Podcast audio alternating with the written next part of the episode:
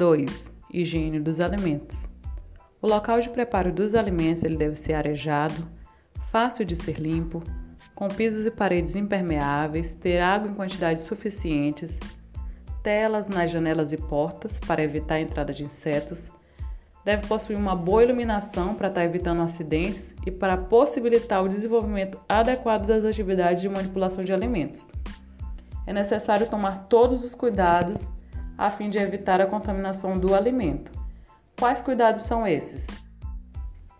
Não tocar no alimento com as mãos sujas ou ferimentos expostos. Deve-se lavá-las sempre quando for manipular os alimentos e na troca de atividades. Higienizar adequadamente as verduras, legumes e frutas utilizando a solução clorada e deixar de molho por 15 minutos. Após, enxaguar em água corrente e esse procedimento ele visa eliminar possíveis microrganismos e ou larvas de insetos presentes.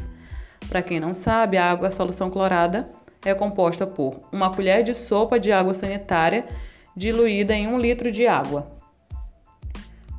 Conservar os alimentos sempre cobertos para protegê-los de ações de insetos. Não falar, cantar, tossir ou espirrar em cima dos alimentos Cozinhar muito bem os alimentos. A temperatura adequada é de 74 graus Celsius no centro do alimento, pois mata e evita o crescimento microbiano.